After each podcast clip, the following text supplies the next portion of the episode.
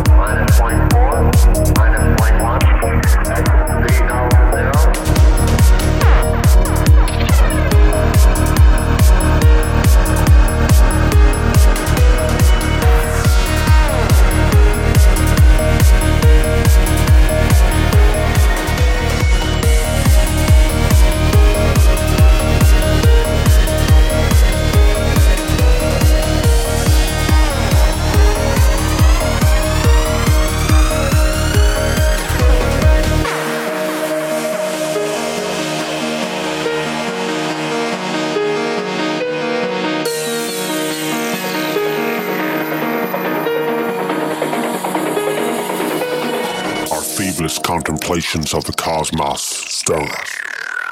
There is a tingling in the spine, a catch in the voice, a faint sensation of a distant memory, as if we were falling.